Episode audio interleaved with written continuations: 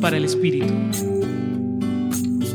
El Evangelio de hoy nos relata la historia de Juan el Bautista cuando le preguntan, ¿quién eres?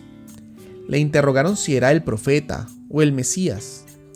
A todo contestó que no. Solo se limitó a decir que era la voz que clamaba en el desierto. Lo que quería decir es que lo más importante no era él, sino el testimonio del amor de Jesús que podía transmitir. Ahora vamos a hacer una pequeña reflexión de la vida. Para muchos de nosotros la vida ha sido exigente.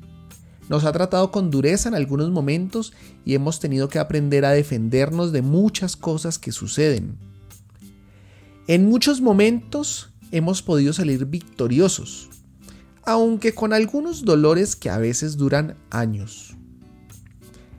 Esto, en algunos momentos, nos enseña a ponernos a nosotros como primeros, a entender que somos lo más importante y en lo que nos debemos centrar es únicamente nuestros deseos y necesidades. Cuando esto sucede es porque hemos trabajado confiadamente en nuestras fuerzas, pensando desde el dolor que vivimos.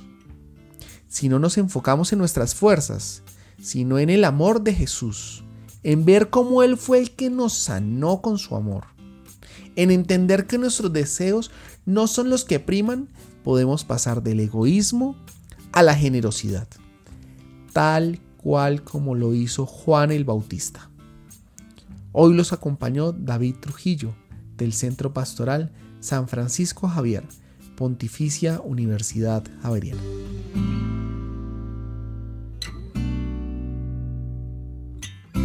Escucha los bálsamos cada día entrando a la página web del Centro Pastoral y a javerianestereo.com.